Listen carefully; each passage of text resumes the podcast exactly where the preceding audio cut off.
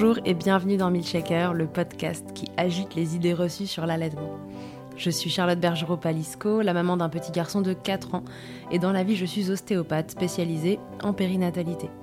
J'ai destiné ma pratique aux femmes et aux enfants, en particulier dans cette période charnière autour de la grossesse, de la naissance et du postpartum, avec une spécificité permettre au bébé de mieux téter pour mettre en place un allaitement serein en libérant les bébés des tensions qui les empêchent de téter correctement. Ce podcast, je l'ai imaginé pour vous offrir des témoignages variés, des expériences de familles qui ont allaité plus ou moins longtemps et avec plus ou moins de facilité. Ici, vous découvrirez l'allaitement sous toutes ses coutures. Vous pourrez aussi vous informer auprès de professionnels, tous spécialisés dans le domaine, qui vous apporteront lors d'épisodes experts les informations les plus justes et vous permettront de vous orienter en cas de difficulté.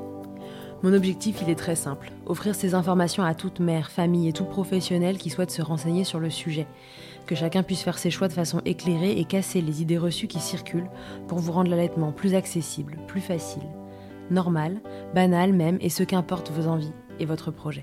Ce qui aide ces informations à se diffuser pour que le plus grand nombre puisse en bénéficier et qui permet à Midchecker de continuer de s'agiter, c'est vous, par vos partages autour de vous, sur les réseaux, vos écoutes, mais aussi vos notes ou étoiles sur les plateformes d'écoute. Alors je vous serais très reconnaissant de prendre une minute pour soutenir ce projet. Et maintenant, place à l'épisode. Pour cet épisode un peu spécial, le premier en son genre, je vous avais posé une question sur les réseaux il y a quelques semaines. Je vous demandais de me laisser un avis dans un vocal. La question c'était est-ce que selon vous, l'allaitement long à la demande, c'est anti-apprentissage du consentement? Et ça vous a fait réagir, surtout en message privé et de plein de manières différentes. Mais comme vous savez qu'ici c'est un podcast, j'y ai compilé les différentes réflexions qui m'ont été déposées à l'oral via la boîte vocale de Midchecker. Allez, c'est parti, vous verrez que les avis divergent. Il ne s'agit pas ici de dire qui a raison ou qui a tort, plutôt de laisser les différents points de vue s'exprimer et faire ses propres choix, comme d'habitude, et en conscience, bien entendu. Je vous souhaite une belle écoute. Bonjour, je suis Estelle, infirmière euh, et aussi consultante en lactation à San Francisco. C'était pour répondre à la question l'allaitement long à la demande est-il un frein à l'acquisition, à l'apprentissage du consentement? Euh, Pour moi, non, c'est plutôt un outil. Euh, et en fait, j'explique ça en décomposant par les concepts. Déjà, qu'est-ce que l'allaitement long? Qu'est-ce qu'à la demande suivant l'âge? Et, et puis, l'acquisition du consentement, c'est l'acquisition de la compréhension euh, de plusieurs euh, de plusieurs notions, euh, notamment de l'apprentissage de différer et la, son besoin et la réponse aux besoins, et l'apprentissage de plein d'autres concepts. donc l'allaitement long, c'est quoi? Ben c'est un allaitement qui dure dans le temps. Est-ce que ça dure deux ans? Est-ce que ça dure quatre ans? Ça c'est c'est une notion déjà que, que l'on doit déterminer certaines personnes pensent qu'un an, c'est un allaitement long déjà. Donc en fait, c'est est-ce qu'on a continué à allaiter un toddler, est-ce qu'on continue à allaiter un bambin euh, Et ça, ça va, ça va aussi euh, conditionner euh, la réponse et, et puis la capacité à l'enfant à, à, attendre et, et à différer c'est le besoin et la réponse à ce besoin euh, parce que moi pour moi à la demande c'est la réponse au besoin. Donc un nouveau-né euh, a besoin d'une réponse qui est euh, immédiate et un toddler presque immédiate et un bambin eh ben, il peut comprendre de différer et euh, lorsqu'il comprend euh, de différer, euh, il va aussi commencer à comprendre si, si la réponse est positive, négative, est-ce qu'il peut attendre, est-ce que c'est un oui, est-ce que c'est un non, est-ce qu'il est-ce qu'il peut tout de suite, est-ce qu'il ne peut pas tout de suite. Et, et donc ça, ça va aussi dans le consentement. Est-ce que quand on répond oui, mais pas tout de suite, dans quelques minutes, le temps que je me lave les mains, le temps que je termine ce que j'ai à faire. Et donc il y a euh, il y a cette première notion dans l'apprentissage, pour moi, qui est importante. Euh, et puis, euh, l'allaitement, outil d'apprentissage, pour moi, c'est aussi apprendre à toucher, à, savoir ce qu'est le corps de l'autre. Et c'est pour ça que l'allaitement long est un outil pour moi pour apprendre au consentement, parce que l'on apprend aussi à à demander si c'est le bon moment. Et euh, est-ce que je peux faire euh, le titi maintenant ou peu importe comment on l'appelle hein, euh, est-ce que je peux faire le sein maintenant? Est-ce que je peux téter? L'enfant peut commencer à poser la question pour savoir si c'est le bon moment au début, il va être frustré si c'est pas le bon moment, si on lui répond non, il faut attendre quelques minutes. Mais euh, au petit à petit, il peut comprendre que bah, non, ça ne lui appartient pas et qu'il doit demander, il doit être consentant. Euh, la personne doit être consentante pour, euh, pour accéder à la réponse à ses besoins. Donc euh, voilà.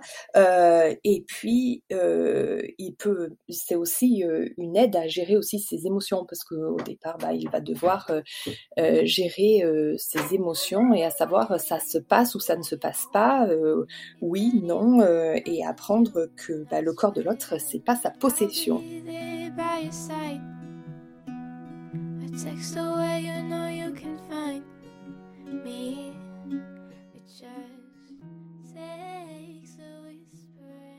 Je pense que allaitement long, hmm, allaitement long et consentement peut être euh, peut être compliqué.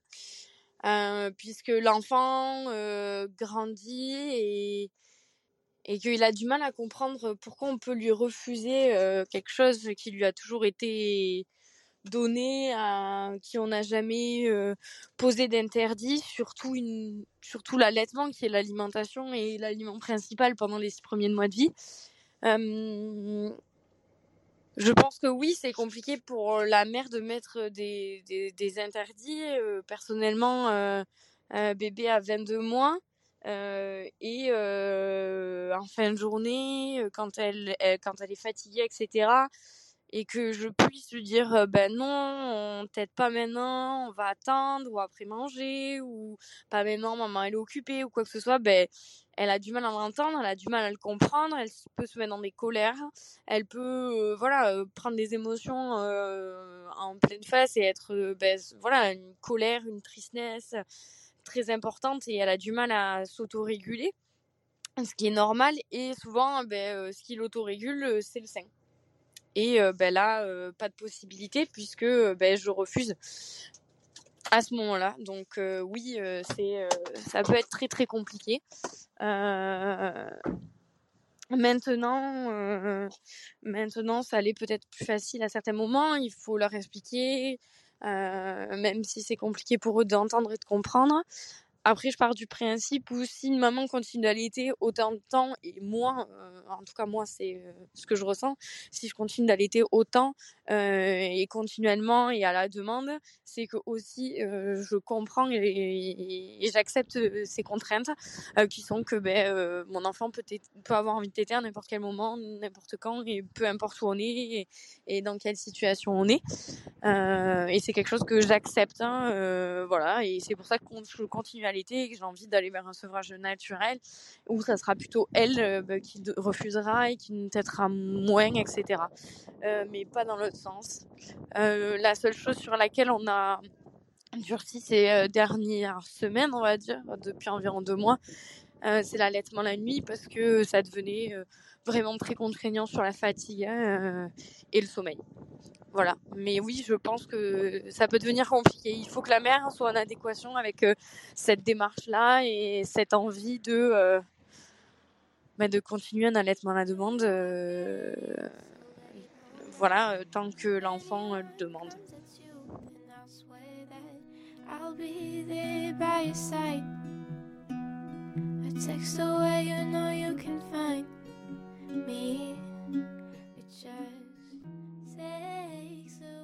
Bonjour, euh, bah, je vais laisser mon point de vue sur le allaitement en livre demande et le consentement parce que bah, moi déjà j'allaite mon bébé de 18 mois euh, en livre demande. Après il faut déjà voir qu'est-ce que c'est le, la livre demande parce que bah, bien sûr moi si il fait moins 5 degrés dehors et qu'on est dans la rue et qu'il me demande de téter bah, ça va être un non donc euh, je, je pense que c'est pas parce que c'est un livre demande que ça veut dire que c'est 100% de temps de oui. Euh, déjà à 18 mois, il, il, sait gérer un peu mieux ses, ses émotions. J'ai, j'ai pas vraiment besoin de, de donner les seins pour qu'il euh, c'est pas un bébé de trois mois où vraiment euh, je disais vraiment pas non et que je faisais tous les temps parce qu'il avait pas d'autre façon de gérer. Là, à 18 mois, ben, il gère déjà ses frustrations et, mais bon, je reste en livre demande. Ça veut dire que bah, si on est à la maison, enfin, 80% de temps, 80, 15% de temps, euh, il peut être comme il peut. C'est vraiment s'il y a quelque chose que je vais dire non. Donc pour moi, ça reste un livre demande. Après, à voir. Et bah, pour le consentement, ce que je trouve, c'est que c'est tellement difficile dans notre société euh, déjà d'apprendre le consentement. Nous, les femmes surtout, on n'a pas appris. Je trouve qu'on nous a même caché toute cette partie de, de consentement. Donc, je trouve que c'est difficile. Il n'y a pas assez d'informations ou, de discussions autour de ça. Donc, juste apprendre le consentement à son bébé, c'est déjà un, un métier, une façon très difficile. Et je trouve que euh, c'est compliqué de le faire à 100% de temps. Euh, je pense par exemple, ben, bien sûr, j'essaye de, de, de faire euh, à mon bébé que quand j'ai son consentement, donc pour moucher euh, ou pour changer les couches, pour aller à la douche. Mais bien sûr que euh, il y a des jours que j'ai que deux minutes pour changer une couche, je vais le prendre dans mes bras et je vais je vais manipuler son corps sans son consentement. Donc euh, pour moi c'est ça, il y a des choses de, notre jour qui sont beaucoup plus graves de faire en répétition que l'allaitement en livre demande. Donc peut-être que si on regarderait dans l'étymologie de mots et vraiment euh, ce que signifie, euh, on va à tomber dans cette phrase que l'allaitement en livre demande euh, euh on n'apprend pas le consentement au bébé, mais après, je trouve qu'il y a tellement de d'autres situations dans notre journée, euh, dans notre vie qu'on peut apprendre au bébé que bah cette situation elle devient elle devient vraiment tout petit. Et en plus bah il a tout le côté bien de la livre demande il a tout ce qui s'apporte de bien. Donc je trouve que c'est vraiment euh, minimum, s'il y a, je, je suis même pas convaincue que ça pose un souci de consentement parce que bah de toute façon il voit dans, mon visage que moi je, je permets qu'il fasse. Donc euh, il y a quand même une autorisation. Après je sais qu'il y a des mamans qui je sais pas passent pour des situations qui sont un peu plus dures et qui euh, donne euh, la tétée sans, vraiment vouloir donner. Donc euh, voilà, je, je pense qu'il peut y avoir cette situation, mais est-ce que c'est vraiment important? Est-ce que dans tout ce qu'on peut apprendre à notre bébé sur le consentement, c'est ça qui, qui va peser? Je trouve mm, pas du tout. Enfin, je trouve que c'est ça de, tous les jours, on change de couche euh, quatre fois par jour d'un bébé. Ben là, si quatre fois par jour, je le prends dans mes bras, qui se débaille, que j'enlève la couche, que je manipule euh, ses fesses, que je nettoie et tout, ça pour moi, c'est beaucoup plus invasif. C'est beaucoup, j'apprends beaucoup moins de consentement à mon bébé à ces moments-là qu'avec l'allaitement en livre demande. Enfin, donc c'est juste un parallèle que je voulais faire. Mais bon, c'est sûr que c'est un sujet euh, à débattre.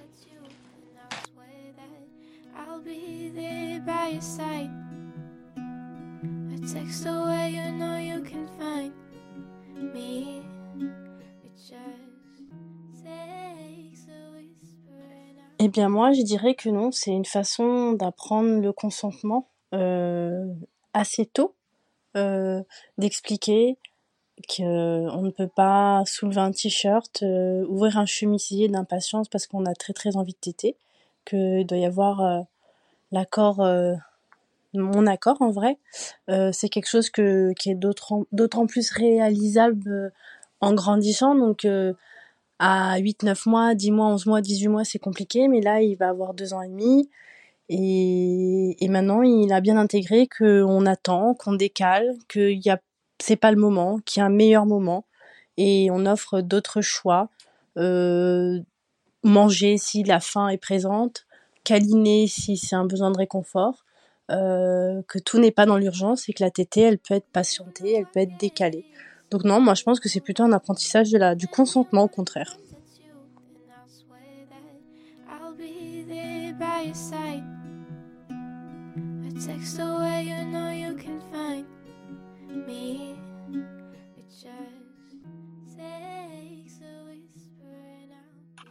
Salut, je m'appelle Véro Alette sur Instagram et euh, je suis à doula d'allaitement, donc je me suis spécialisée vraiment dans, dans ce domaine-là. Euh, j'ai une petite fille qui a 24 mois maintenant et je suis donc euh, dans le, ce qu'on appelle l'allaitement long ou l'allaitement non écourté, peu importe le terme qu'on choisit de, de lui donner. Et je suis absolument convaincue que à partir d'un certain âge, et je sais pas chez les enfants, chez tous les enfants à quel âge ça se passe, mais il y a un moment où les enfants réclament toujours le sein tout le temps, mais que ce n'est plus réellement une, nécessité nutritionnelle et que ça devient vraiment un jeu, un câlin, un contact, un lien. Et euh, du coup, ils le demandent vraiment régulièrement et, de façon insistante. Euh, et ça peut être vraiment très, très difficile de maintenir un allaitement à la, à la demande dans ces conditions-là. Surtout qu'on a complètement conscience que notre enfant n'a pas besoin de boire du lait, euh, que ce soit la nuit ou 50 fois par jour.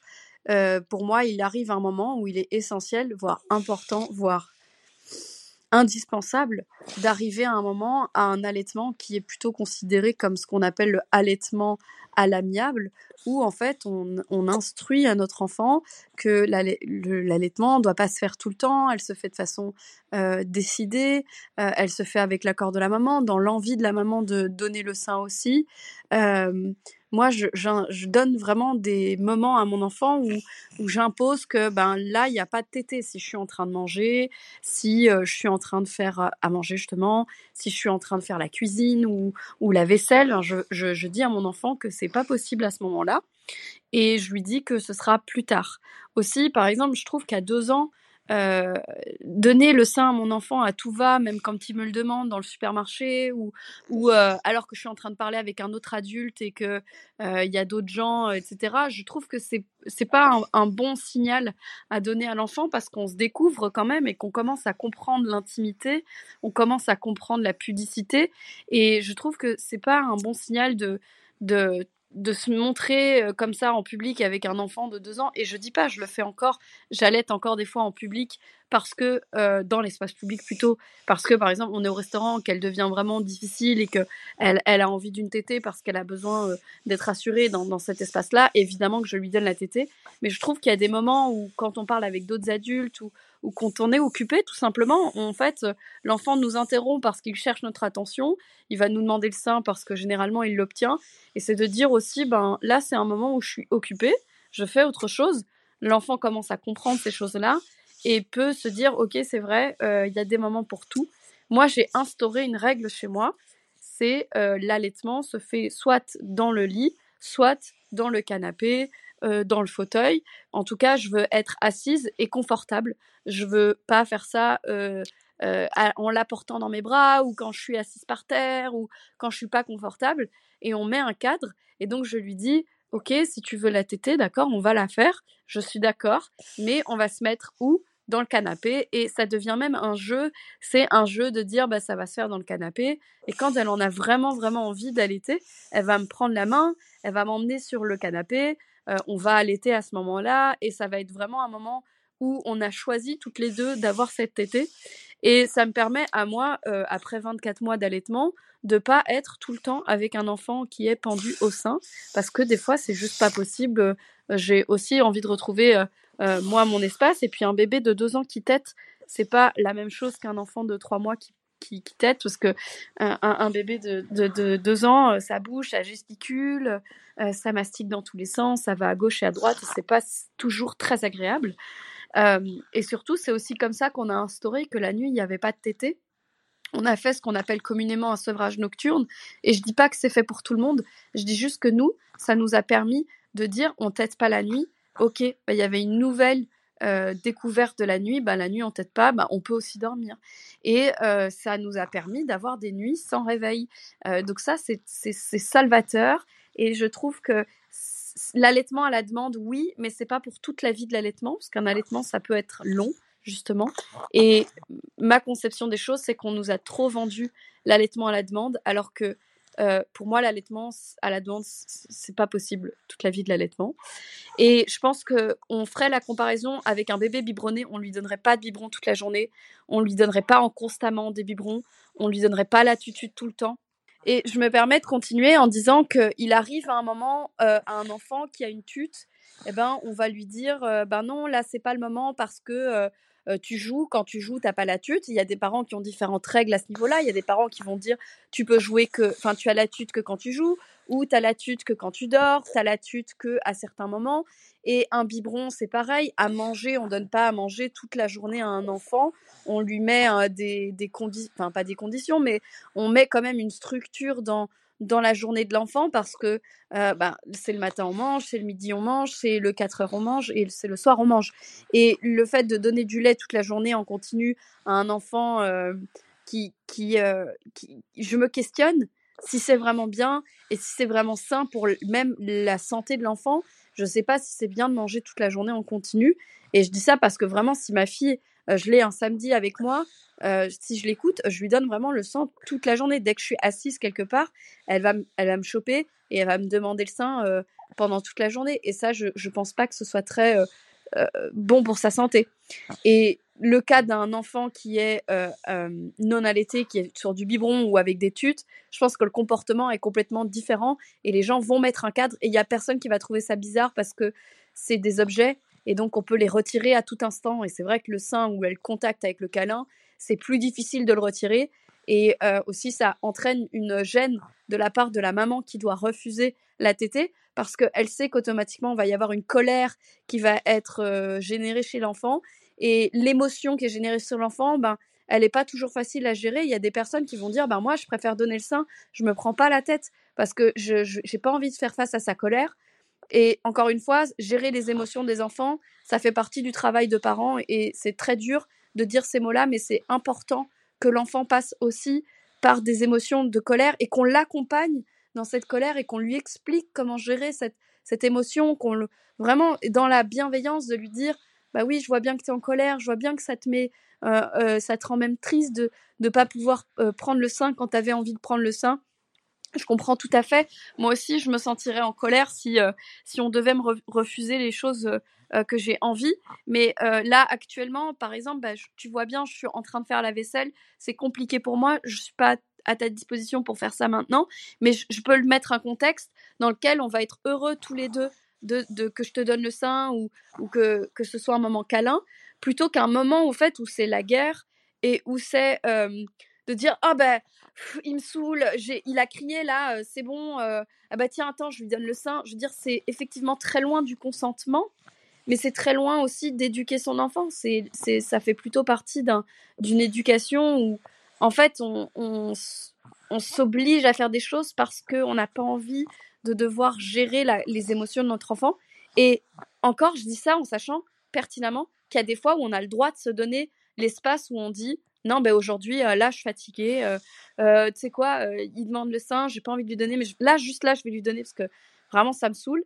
Et genre, je suis vraiment là en train de dire, on peut pas être parfait H24, euh, mais il y a des moments où si on, on peut se l'accorder parce qu'on a l'énergie pour et c'est possible, bah faut pouvoir accompagner son enfant même dans le refus de dire je te donne pas la tétée parce qu'on l'aurait fait avec autre chose.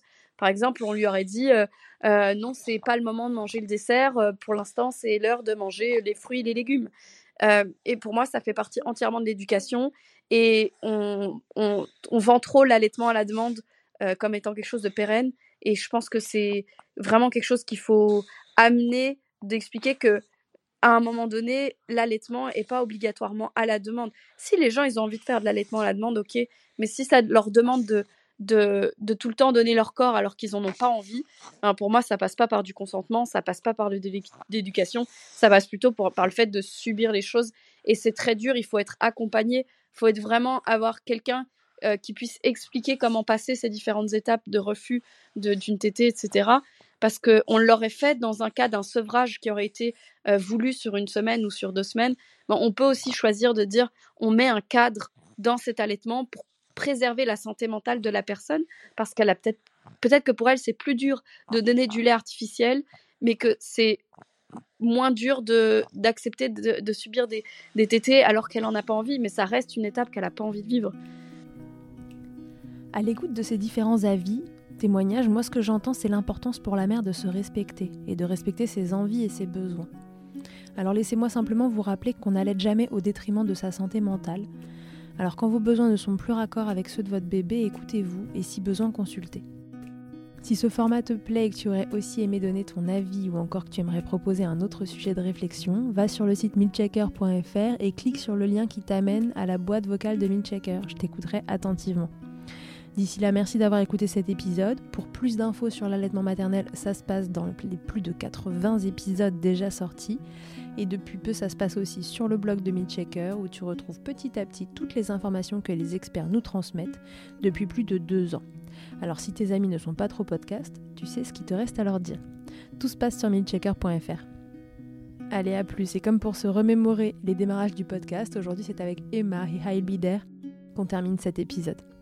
À bientôt. Can't stand to know your hurt when you say it's getting loud. The voices in your heart, and you know I get it, so let it all out. Keep your head up, your masterpiece, and I swear that I'll be there by your side.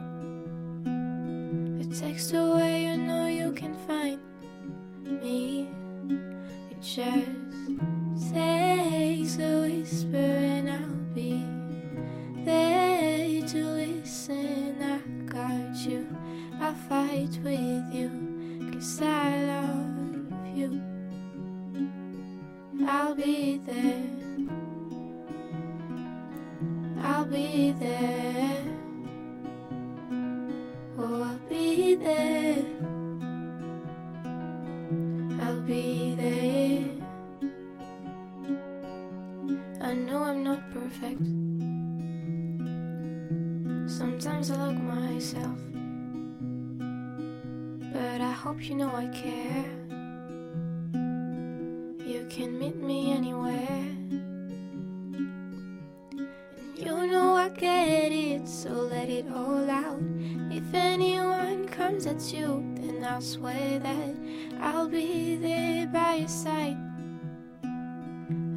Text away, you know you can find me.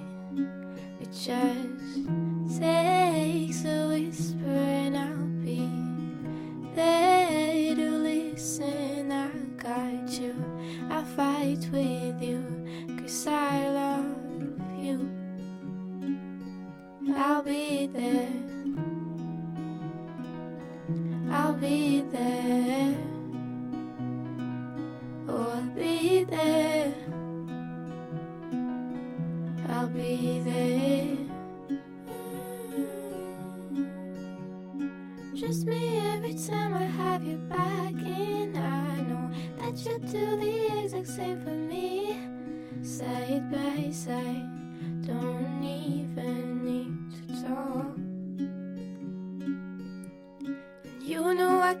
get it, so let it all out. Keep your head up, your masterpiece, and I'll swear that I'll be there by your side. A text away, you know you can find me. It just takes a whisper, and I'll be there to listen. I got you, I'll fight with you, cause I love you. I'll be there. I'll be there. So I'll be there. I'll be there for you.